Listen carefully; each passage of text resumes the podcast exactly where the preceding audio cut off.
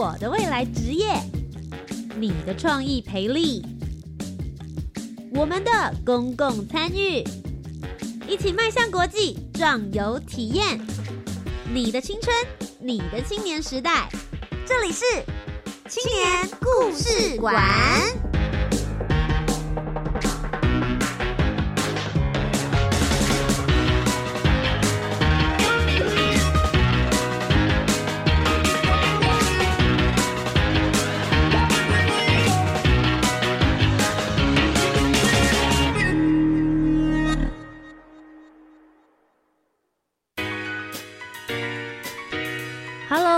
听众朋友，大家好，大家晚安，欢迎来到每周三晚上七点零五分到八点钟的青年故事馆，我是节目主持人涂杰，大家今天晚上过得还好吗？今天在节目当中要跟大家分享什么样子的故事呢？其实我常常觉得，在七点零五分这个时段，大家通常都还蛮活力充沛的吧。大概不论是下了班回家，正在吃晚餐，各种可能性，但绝对不会是一个让你想睡觉的时候。这个时间点通常都是大家精神力很好、创造力很丰富跟丰盛的时候，所以当然要带给大家一些比较热血的故事。今天的节目内容呢，要跟跟大家分享的是，教育部青年发展署其实每一年都会办理一个青年海外志工绩优团队的竞赛，所以有意愿呢想要到海外去做志工的团队们，就会哒哒哒哒送来他们的企划书，让我们看看究竟他们做了哪一些精彩的服务。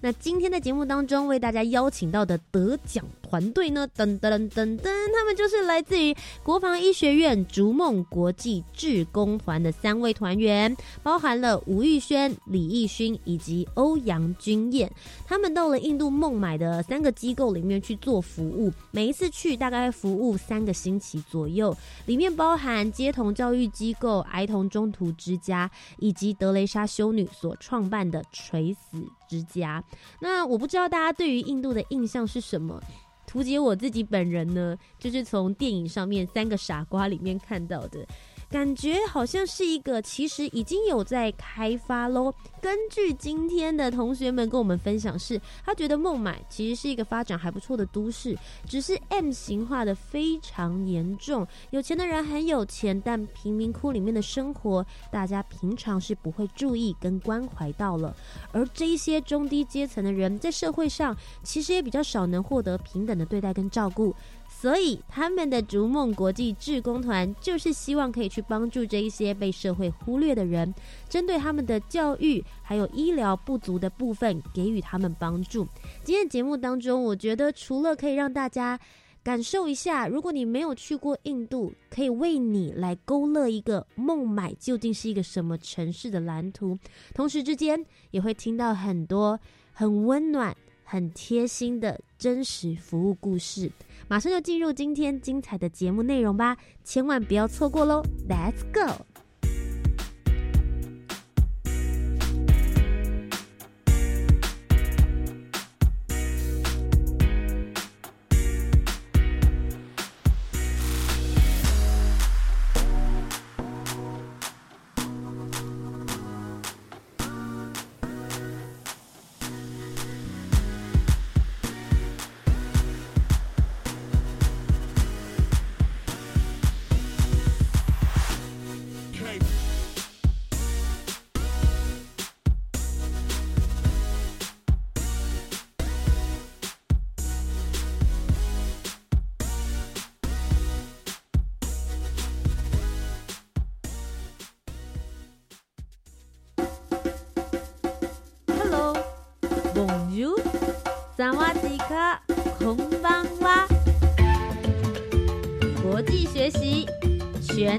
趋势，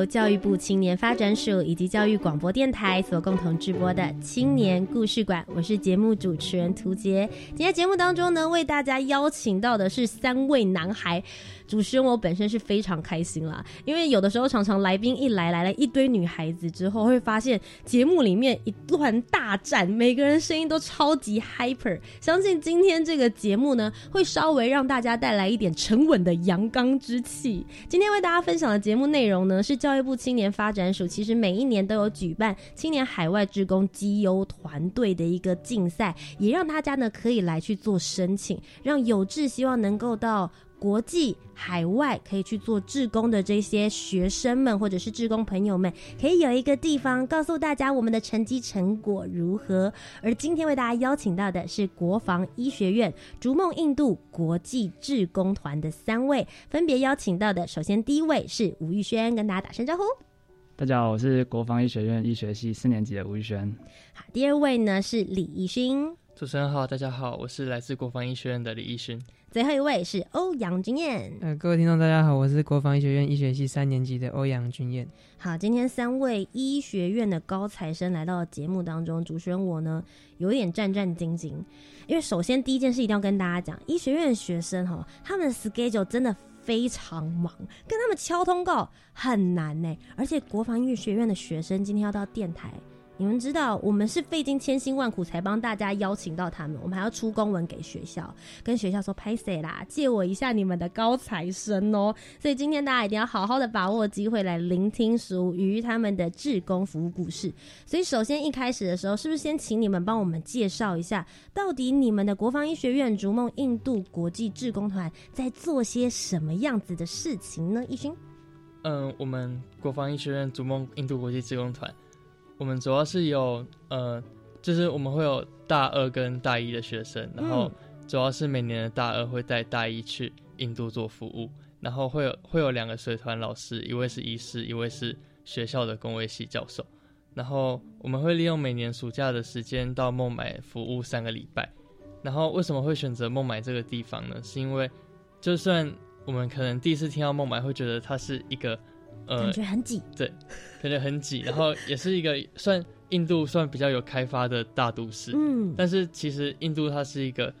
嗯，你从不同角度去看它就很不一样的地方，它是一个算是光明与阴暗并存的地方，然后就是它虽然有繁华都市的外表，但是就是在这繁华都市的背后，却却还是有很多被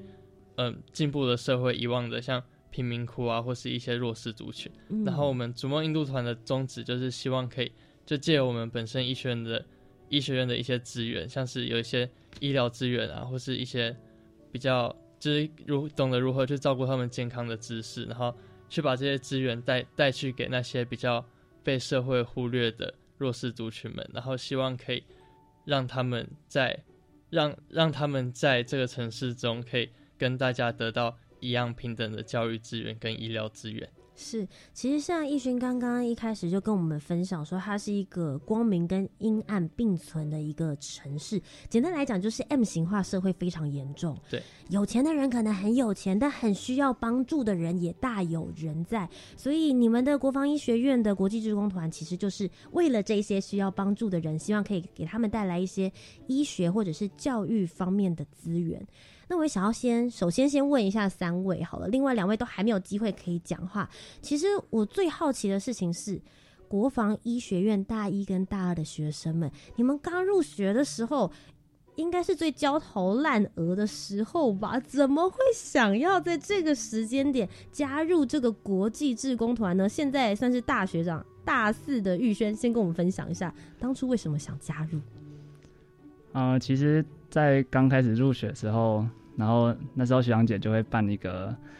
像是介绍这个活动或者自工团的一个，就是招生说明会，有点像招生说明会那样。但是呃，就是那时候就会看到呃，可能各团分享啊，然后就会了解到这个部分在做什么。嗯，那当时其实就会觉得说，一方面也是给自己一个挑战嘛，就是去一个未知的领域，然后可能踏上一个未未知的土地，然后去那边。做一些事情，这样，然后一方面也是可以希望就看到不管是呃需要帮助的人啊，或者是那些可能平常比较没有被关注的人，去帮他们做一些事情。在这之前，你有曾经去过印度吗？没有。所以在跟这个志工团之前，你完全对这个地方是没有实际接触过的。那你对于印度原本还没有去之前，你的想法跟印象是什么？其实，呃，一开始的想法就是，一般都只会从可能电视上或是电影那些画面来知道宝莱坞嘛，出来就会有人跳舞，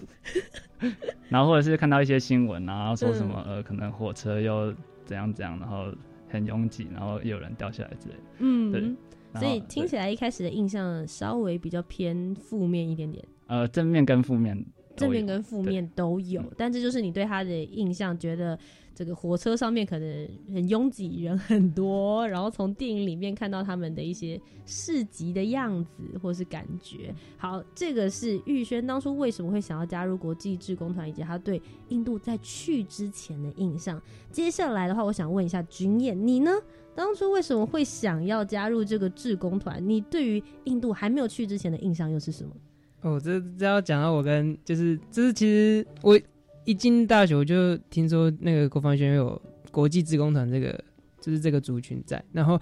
其实我就是对于想要出国当职工这件事还蛮向往的。哦，为什么？就是因为平常在我之前也是只有在医院当过职工的经验，所以可能看到的跟实际在操作，我觉得很没有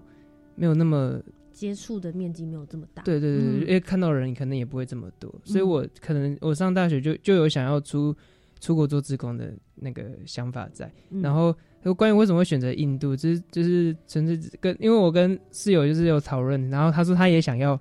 他也想要出国当志工，可是呃他说他最想要去印度，然后我就说好，那我们两个就一起哥俩好，对对对对，可是可是可是到最后报名截止日期，我报名表已经填完之后啊，然后我要跟他讨论说，哎，我要我第一个志愿就是填印度，然后他就说啊。我我没有填报名表，什么？对，所以最后只有你自己去抛弃你，对对对，所以最后就参加面试的过程就只有我我一个人这样。哎呦天哪，这个兄弟情哈，有的时候也是蛮经不起考验的。但没关系，所以你因为室友的力邀，就想说好吧，不然好像可以选择印度。那你后来填了之后，在这个筹备的过程之中，还没有去到印度之前，你对于印度的印象是什么呢？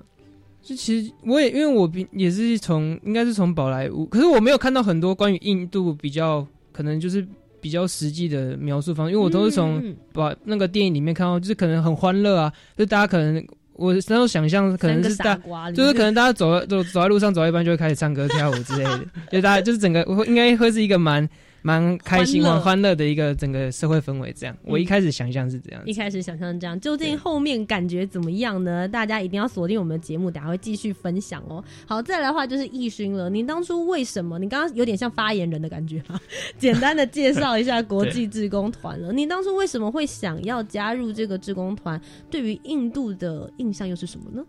我为什么会想加入印度志工团？其实跟玉轩是比较像，就是哦，也是当初是听了那个招生说明会，然后就是那个时候是玉轩他们是担任学长姐，然后他们有制作一支就是一支影片，嗯，然后就大概记录了他们三周在做什么，然后就可以从那个影片中就看到他们走到一个就是我之前从来没有想象过，然后也从来没有看过的地方，然后去帮助那些就是可能跟我生命离得很遥远很遥远，然后跟我的生活也差很多的人们。然后我就觉得，就觉得，嗯，都已经升大学了，就一定要做一些不一样的事情。就可能大一的时候比较热血，然后 等等，现在怎么样？大三已经被磨掉了，是不是？讲这什么大一的时候觉得比较热血？好呢，然后呢？对，然后就想说，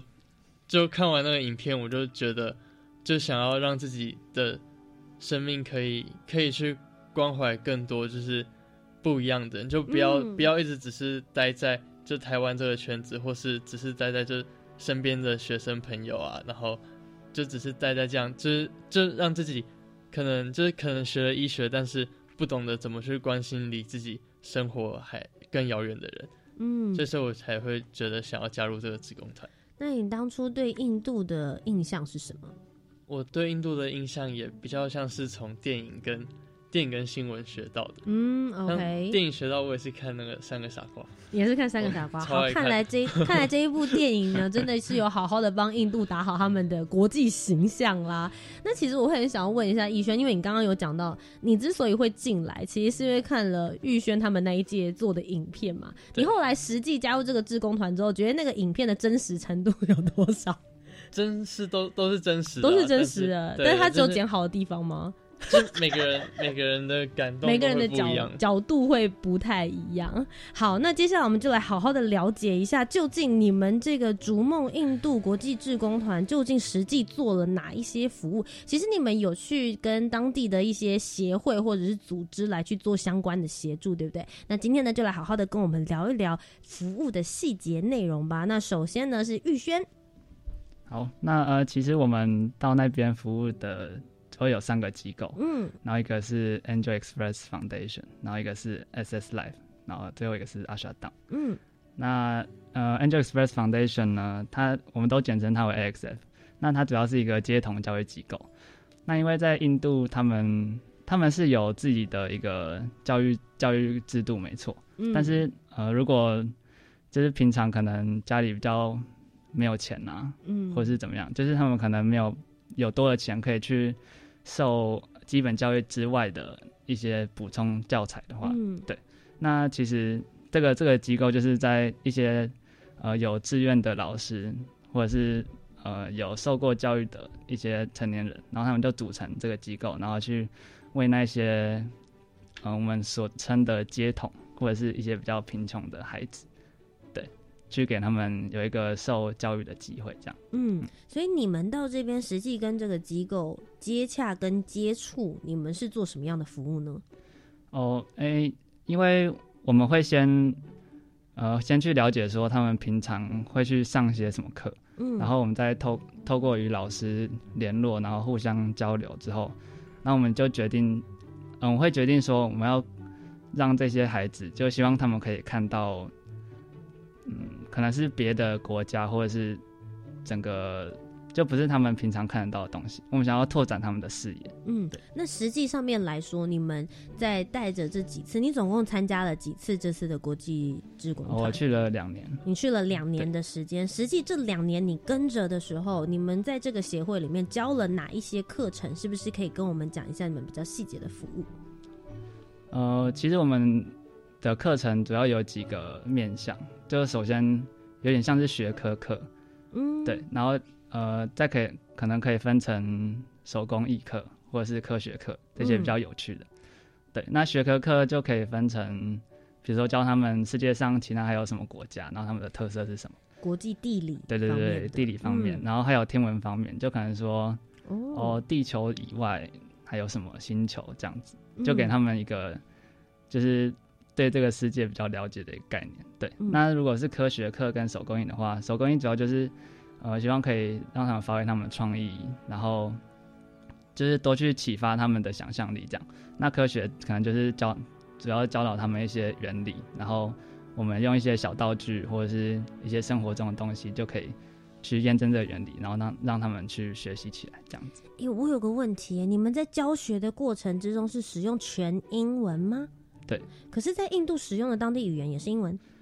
他们所所受的教育是英文，OK，但是他们在家里也是会用印度的印度文这样。所以，但所以你们在教学跟沟通的过程的时候是都没有问题的吗？其他人有没有？你们在教学的过程之中有没有遇到什么样子的语言障碍问题？就其实我们都是用最最最简单的英文跟在跟当地的，因为 AXF 是小朋友的机构，所以我们都是用英很简单的英文。对，这大概国小程度吧，差不多，就是跟他们聊，就这种程度基本上是可以沟通的。虽然当当然还是有一些比较呃更更偏，就是更贫穷的地区的几那个据点，他们是小朋友是不懂英文的，那可能就看我们在台上就是表演，像是一个表演的感觉这样子。OK，所以你们可能会是像类似像香蕉哥哥 或者是什么姐姐的感觉，一路的话还会有一些不同的方式。所以除了语言的部分，你们可能也有。教具，同时也要用肢体来统一去做教学。艺勋，你有其他要补充？就是就是，虽然我们语言的部分他们可能比较难的会听不懂，但是就是我们会因为他们是小朋友，所以我们会制造一些像小游戏啊，或是互动游戏之类的。然后像是像我举个例子，今年就是我们因应他们他们孟买有在推行环保政策，嗯，然后我们就去查了他们有哪些哪些颜色的垃圾桶，然后分别可以回收什么东西，嗯，然后就做出了那三种颜色的垃圾桶。然后我们上课的时候就拿着图卡，然后教他们啊，像这种像这种保特瓶啊，掉在哪个颜色的垃圾桶，然后像这种这种铝箔包掉在什么颜色的垃圾桶。那就算他其实不会英文，也是可以把，也是可以看得懂要怎么做。然后我们课后也会把那个就是小玩，就我们自己制作的三个垃圾桶小玩具发下去，然后加上。图卡教具就让他们实际操作。哎，其实也还蛮融合当地的本土跟政策状态，这也是你们事前会需要做的一些功课，对不对？嗯。那其实呃，如果我们真的在教学上面跟小朋友沟通，就如果比手画脚或者是那种图卡真的没有办法传达到的时候，那我们也会呃，可能请因为机构都有老师帮忙，那对，然后他就会我们就会可能请他，然后负责就是。呃，在旁边跟他稍微讲解一下，微翻译，对对，我们在做什么这样，然后或者是其他有很热心的小朋友，也会带着身边年纪比较小的孩子，然后。告诉他们现在在做些什么样子的事，所以其实除了你们是单一教学之外，听起来你们的方式其实还蛮多互动性，而且会因为现场而做了一些些的调整。好，首先呢，这就是我们的第一阶段，跟大家分享有关于国防医学院逐梦印度国际志工团，他们到了印度到底做了哪一些服务吗？这只是第一个机构而已，后面还有第二跟第三个机构，到底他们又做了什么样事情？有哪些深刻的故事？稍微休息一下，等一。下再继续回到青年故事馆。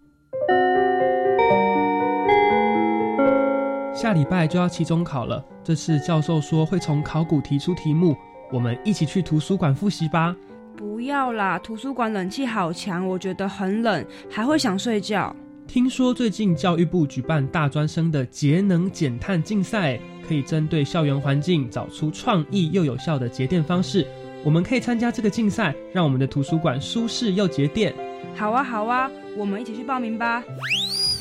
教育部今年办理第一届大专校院推行节能减碳竞赛计划，欢迎节能高手展现创意。决赛前三名队伍有奖金跟奖状，最高奖金五万元。请上校园节能减碳资讯平台查询，等你来报名。以上广告，教育部提供。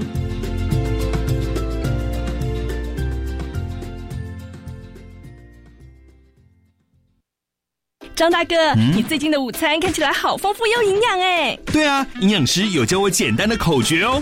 每天早晚一杯奶，每餐水果拳头大，菜比水果多一点。饭跟蔬菜一样多，豆鱼蛋肉一整些，坚果种子一茶匙。嗯，这六个口诀真是好记又好用呢。台北市政府卫生局暨联合医院营养部关心您。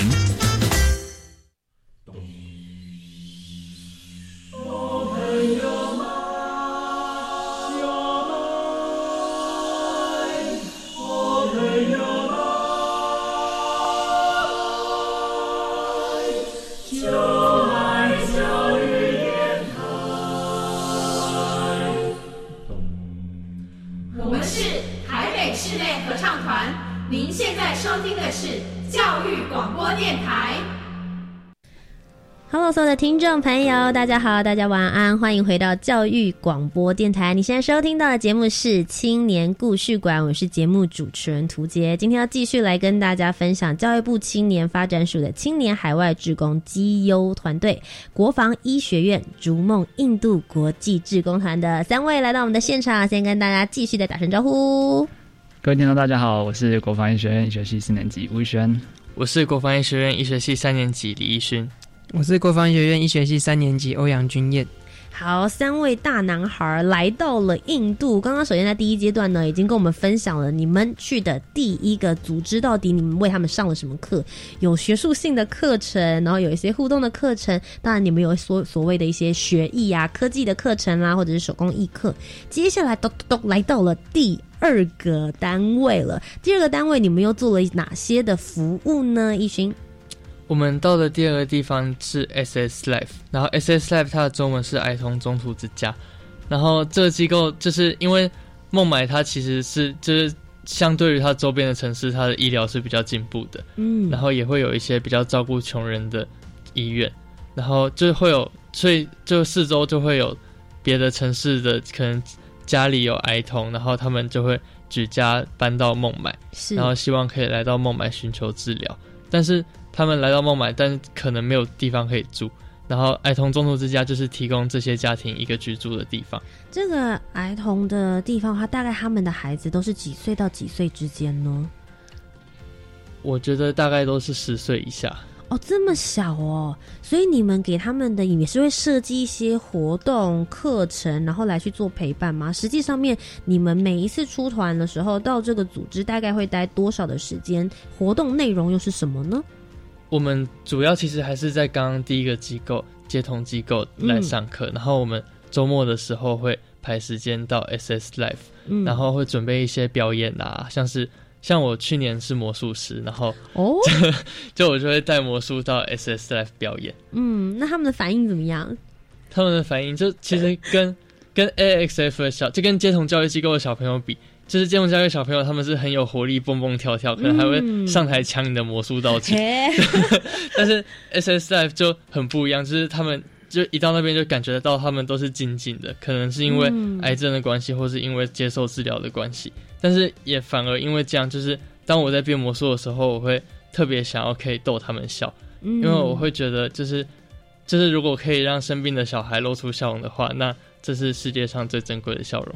接下来就来到了第三个机构，第三个机构是哪里？你们又做了哪些服务呢？呃，我们去到第三个机构是阿沙洞。那阿沙洞其实我们就是给他一个比较沉重的名字，叫垂石之家。对，然后他是这感觉比哀童又在更严重了一些。是，这这阿沙洞他其实是德雷莎修女她创办，她对她在印度创办的机构。她第一个据点是在加尔各答，那我们去到的是在呃印那孟买的那个分部这样子。嗯，对，然后。就是他其实他成立的宗旨就是要帮助最贫穷的那群人的 poorest of the poor，就是最最最需要帮助的那些人。嗯，对。然后那个在孟买这个分部，它有四个，有分四个区域，分别是男人区、女人区、少女区，还有小孩区。嗯，对。然后我们因为男人区基本上都是很多是需要都是伤患，然后是需要。换药的，所以我们可能因为我们是也是周末来到这个机构，所以我们就是可能有一些人会去男人区帮这些需要呃的帮这些伤患换药，然后有些人会去呃小孩区陪伴一些，就是那也是一些弱弱势孩童或是身心有呃身心方面有障碍的一些小孩子们，就是陪伴他们，然后过过一个早上这样子。然后至于呃少女区跟女人区的话，就是可能有一些因为我们。男基本上男生是不能进去那个这两个区域的，所以嗯，我们就是有女女生的团员呢，他们可能会被呃修女带到嗯少女区或呃女人区帮忙打扫或是帮忙剪头发或是。剪指甲之类的工作，这样。哎，听起来这个区域其实还蛮全面的，就是各种不同的年龄层啊，以及各种不同的这个性别的部分，他们都区分的非常清楚。我想问一下，因为你刚刚其实有提到说，像少女区跟女人区，男生是不能够靠近的。你们到了印度的时候，你们有特别感觉到他们对于性别上面来说，他们的社会风气的状态是否有如大家在电影或者是新闻当中想象的一样，是分的？非常非常的壁垒分明的呢。嗯，我觉得其实是是，我觉得是有的。就是拿拿我们最最明显的例子，就是我们在搭火车的时候，它有就是基本上男生跟女，就是有有一个地方是女性专门车厢，是只有女生才可以上去的车厢。然后对，所以基本上一一像我们，所以我们到了火车站，我们就会马上兵分两路，就是男生走。就是男在月台的时候，男生对女生走女生，对对对，然后大家在，就是基本尽管还是上同一班火车，可是我们还是会分两个那个族群这样子。嗯，对。哎，想要问一下，像你们这样子三个机构，然后去做了服务，有的人可能做了呃两年的服务，可能也会看到很多印度的文化。刚有提到第一印象嘛，到后来你们实际服务完之后，现在的你们觉得印度是一个什么样子的地方呢？玉轩，嗯。去过之后，因为到现在还是会持续的接收到电影跟新闻，就是之前还没去对，然后现在看到，然后就会觉得有点怎么讲，电影就会知道说电影那些好像都有点过度的，虽然虽然那是事实，但是那个就是一部分的印度，嗯，但是我们就是现在我们过去之后，然后就是可以看到了它另外一面。更完整的面相，对，然后也可以看到那些比较平常被没有被发现的一面，这样。易勋呢？你自己觉得？就我刚刚一开始有说，我觉得印度是一个光明跟阴暗并存的地方。嗯。可是我觉得我真正到那边的时候，就发现，就印度它是一个很丰富的国家，然后就不是不是所有光明的地方都是光明的，也不是所有阴暗的地方都没有光明。就我觉得印度它最吸引人的地方，就是就无论。无论你是在好最金字塔顶端的那一边，或者金字塔底层的那一边，就只要有印度的人的地方，他们就会为自己创造希望。嗯，啊，就像我们有曾经走进过他们的贫民窟，然后就虽然我们一进去就看到那个物物质的差距，就真的冲击很大。就是他们七八个小朋友要住在一个三平不到的空间，然后他们一个一个贫民窟，一个小村庄旁边是海岸。然后他们告诉我们，就是那个海岸在大潮的时大潮的时候，那个海是会把他们家一半淹没的。所以，就是当大潮的时候，他们只能在公园住，或是到别的地方住。嗯。然后家里也是没有地方摆自己的衣服，也不不会有地方摆衣柜，所以他们衣服全部都丢在地上。所以他们家的状况就会是一个四四方方、三三平的地方，可能有床，可能没有床，然后四处都是衣物，然后也没有其他的家具。然后，但是。当你就不要去看这些物质的东西，去看里面的人。就是当我们去就是那些小朋友他们会很小的小朋友他们会牵着我们手到海岸边，就带我们玩水啊，就是就是那个海岸虽然带给他们很多麻烦，可是对这些小朋友来讲，他们就就是他们的游乐场。嗯，然后再大一点的小朋友的话，就是他们也会有自己的梦想，就是像我们去访问再大一点小朋友，他以后想要当什么，然后他就说他想以后想要当老师，为什么想当老师？就是因为他也是在街童教育机构受过街童教育机构教育的人，然后他也希望自己长大以后也可以回来帮忙，对，也可以回来当 AXF 的老师，然后再去把这份爱传递下去。所以其实你对于印度的印象，就真的跳脱了你刚刚说的那些新闻啊，或者是电影，你看到了更深入他们实际的一些生活状态，你也看到了他们很阴暗，当然也有很光明的那个地方。那再来是经验呢？你对于印度的印象，在去之后有做了一些什么样子的改变吗？嗯，我觉得印度对我来说是一个很神秘，但是也很神奇的一个国家，就是你你不论。对于他有什么期待？你只要一去，他往往能够给予超出你期期待之外的东西。嗯，对，不论你是从什么角度看他，你一定都可以看到，呃，自己就应该说可以真正拓展自己视野的一个国家。当我真正在三个礼拜在这个国家度过了之后，我发现他们其实乱的乱的乱中是有自己的一个秩序的，对，一个步调跟秩序还是有秩序的。那其实，因为我觉得刚刚啊，易勋其实也有分享了有关于他在这里面一个很完整的故事，觉得他印象比较深刻的地方。那君燕你自己呢，在这个整个服务过程之中，有没有觉得印象比较深的故事？哦，那那我讲就是关于可能对我之后的医学生涯来说，都是一个蛮重要的一个故事，就是嗯呃，因为我们我之前刚才讲过，就是我们在阿尔丹会帮。呃，男人区的伤患换换药嘛？那那当我们第一次去到那边的时候，有一有一位体型很庞大，然后是躺在地上，用躺在担架上，然后放是摆在地上的的那个男患者，然后他他很身材很大，大概一百一百五十公斤左右吧，差不多。这哦，真真的比较大一些。然后因为而且就因因为这样，然后他也他全身都是溃烂的伤口，然后。所以他已经严重到生活是不能自自理的，嗯，对，然后，然后当时我们，呃，修女就带我们，我们有四位团员，然后去帮这位伤患呃换药。那当然换药过程，因为他也不只是换药，还要帮他呃清除那些尿布啊，然后再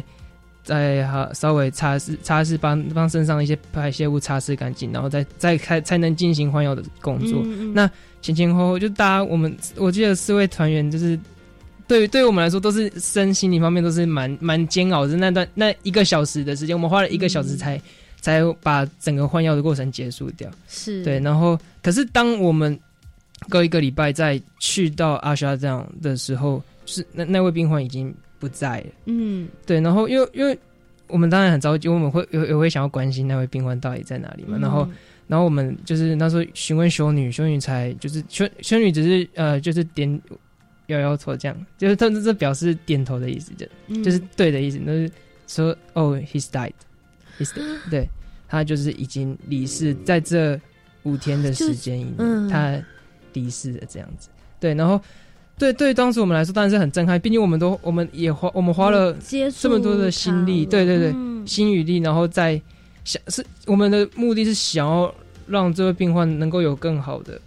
能希望他能够过更好的生活。我们当我相信我们那时候团员都是用这样子的心态在做帮他们换药的，然后但是却最后却呃可能得知他已经不幸已经离开了这个消息。对，当时对我们来说，这对于生命消失这件事情，可能是我是我是我自己是第一次亲眼见识到，然后才呃深刻体验到什么叫做无常。对，然后可是修女的反应让我对我。对我来说，又是另另外一个震撼，震撼，就是因为他们，他那个修女在这个地方已经待了很久了。那对于呃，可能生命离开这呃，来来去对来来去这件事已经看淡了，所以这对于他们来说，可能也不算是一个很很重大的一个事件这样子。可是对于你们来说，可能。第一次接触，然后也感受到那个生命的重量跟时间的流逝，刚好就在你们正在服务的那一段时间。我没有想到会听到这么有生命重量感的故事，其实就是国际志工团。你真的可以看到很多，因为其实台湾我们常常会说 M 型，但台湾的 M 型到底是到什么程度呢？也许真的没有像印度这么这么样子的严重。那接下来回到玉轩了，其实你刚刚好像也没有特别提到，在这边的话，也想要听听你自己觉得在服务过程之中觉得最深刻的印象的是故事。好，嗯，像我们刚刚有提到那个。AXF 接同教育机构，嗯，那其实，在里面受教育的小朋友，家里的环境都不是太好，然后甚至是可能生活起来会有点困难，像刚刚一群提到的那样。那其实就是有一次我们在一个据点服务的时候，那那一天刚好有一个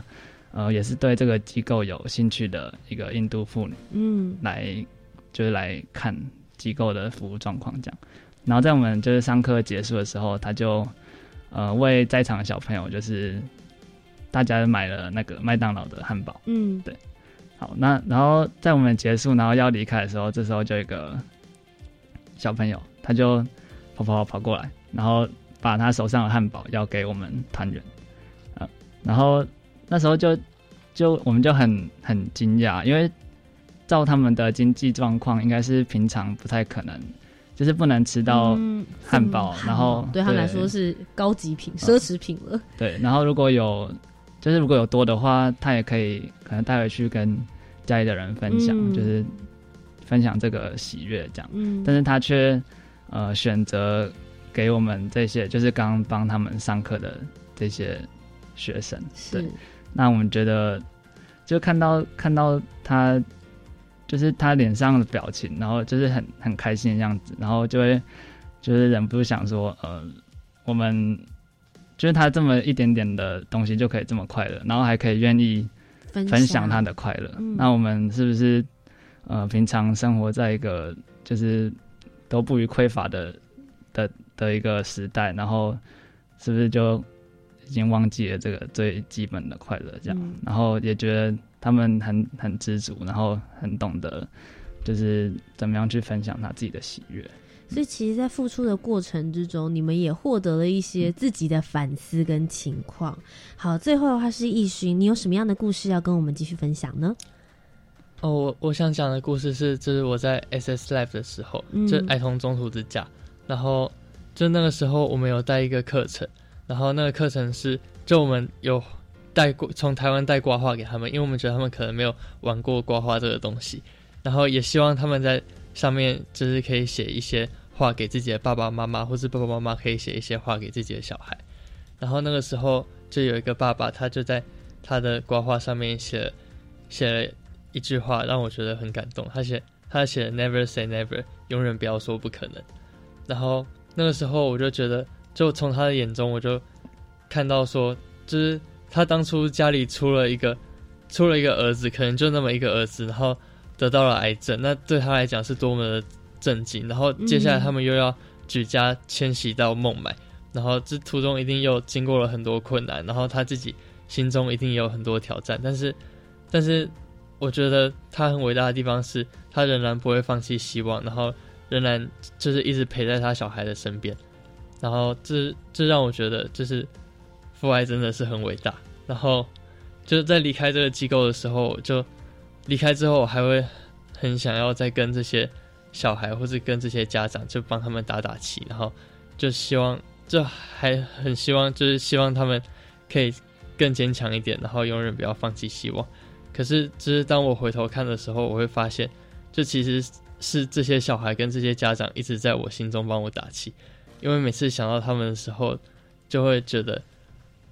就就会觉得他们在提醒我们，就无论生活有多么困难，都不要放弃希望，然后都要继续爱着身边的人，然后勇敢的过好每一天。好，那希望你们也可以继续延续这样子的生命热忱的故事。如果大家喜欢我们今天的节目的话呢，希望你们也可以好好的来鼓励一下这些正在为了国际职工而努力的人们。那我们接下来就稍微休息一下，等一下继续告诉大家更多教育部青年发展署即将举办的精彩活动。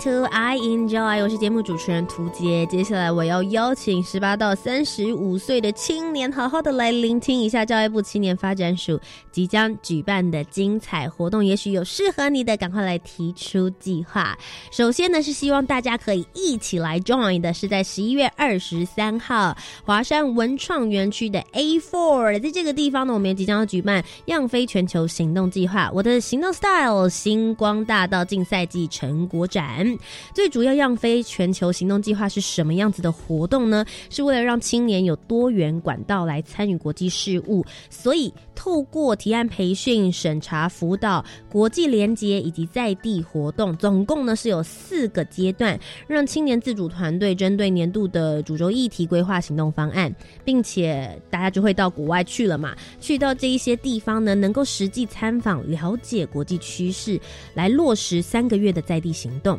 那这一次的星光大道竞赛季成果展之中呢，就会来好好的展现他们执行的成果。如果大家对于十一月二十三号的这个项活动“我的行动 Style 星光大道竞赛季成果展”有兴趣的话呢，上教育部青年发展署的网站也可以看到我们的活动相关讯息。期望呢，可以在当天看到你出现在现场哦。再来也是一个活动，是十二月七号在华山文创园区中的 Four B One 以及二楼有青年海外和平工作团表扬季博览会。最主要就是希望能够表扬杰出的青年海外志工服务团队，以作为青年参与海外志愿服务的标杆，借由服务成果分享，展现多元的创意内涵，达成联合国永续发展的目标，扩散青年海外志工分享的学习效果，融入。博览会的形式最主要呢，我们就是邀请了推动海内外的志工单位来参与社团交流，同时也有一些有经验的、已经曾经去过海外做志工的人呢，来做故事的分享。所以提供给对于去做海外志工有兴趣的人，你可以到这边来获得更全面性的资讯平台。当然，也可以上网站青年海外和平工作团，就可以查询得到相关资讯了。那如果其实看完上面的活动之后，你会觉得说哇，我也很想要投入这样子的海外长期志工计划的话，教育部青年发展署为了鼓励十八到三十五岁的青年，你可以。自发性的，或者是透过组织的方式到海外国家、地区或是机构提供志愿服务，只要有长达三个月，也就是九十天以上的话，就有机会呢，可以获得教育部青年发展署最高补助金是十八万元。那刚刚让大家稍微知道一下，我们目前现在要提出申请的，就是在二零二零年的一月到十一月之间。如果你有这个计划的话呢，请你在前一个年度，也就是现在了，二零一九年的十一月。三十号之前提出申请，那最主要就是以出发前的两个月申请作为原则，也就是你要在二零二零年的一月出发的话，你最晚截止时间就是十一月三十号了。相关的申请内容、计划书，你应该要缴交哪一些部分的话，大家都可以上教育部青年发展署的官方网站，或者是青年海外和平工作团的网站，也可以找得到。再来就是前台青年壮游点，我自己个人最喜欢的活动，也参加了几个壮游点的计划。最主要是教育部青年发展署跟非营利组织以及大专校院，在全球各地设置了六十一个青年壮游点。提供给十五到三十五岁的青少年以及青年们全年度常态而且深度的在地服务，他们有各种不同的活动形式，而且也可以提供一些咨询。最主要就是希望能够作为青年认识乡土、行遍台湾、随时可以深度学习的入门点。青年壮游点其实每个月。都一直在不断的推陈出新，有新的活动。最主要就是因为还会依在地的时令、节庆或是特色来推出限定的壮游活动。所以欢迎大家，如果有兴趣的话，可以到壮游体验学习网，就可以找得到他们的报名资讯喽。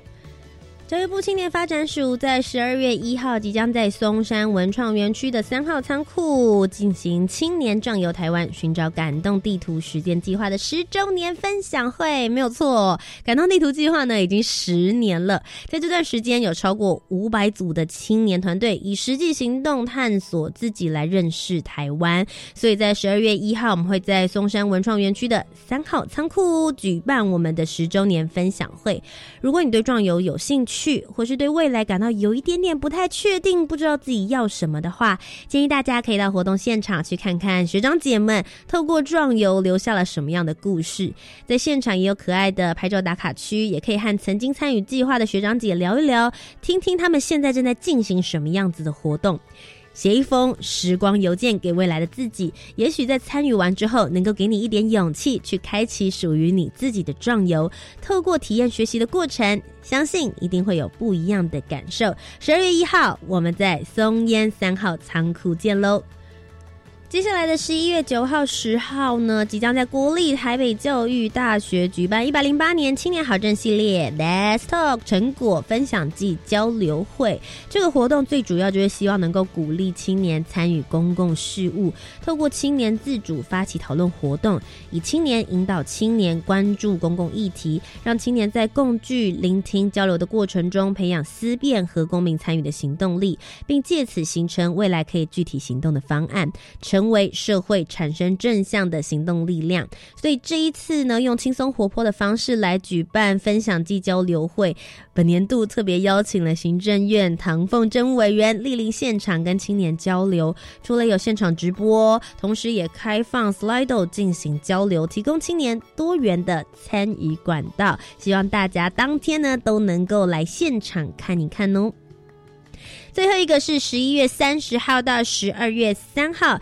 我们即将要来进行响应二零一九年国际志工日的系列活动。十一月三十号是在国立台北科技大学，而十二月二号在台北医学大学及逢甲大学。十二月三号呢，则是在国立宜兰大学与台南应用科技大学来举办。最主要就是希望能够鼓励青年投入志愿服务，所以我们才举办了响应二零一九国际志工日的系列活动，邀请了匈牙利与缅甸两位国。国际职工领袖来到了台湾分享，那不同的日期呢，有不同的地区，所以希望大家呢可以多多的来参加这一次的巡回分享会。相关以上所有的活动呢，在教育部青年发展署的官方网站。都可以查询得到。再一次非常谢谢大家今天晚上的收听。如果你喜欢我们的节目的话，不要忘记锁定每周三晚上的七点零五分到八点钟，青年故事馆由教育部青年发展署以及教育广播电台所制播的优质好节目。我是节目主持人涂杰，我们下周再见了，拜拜。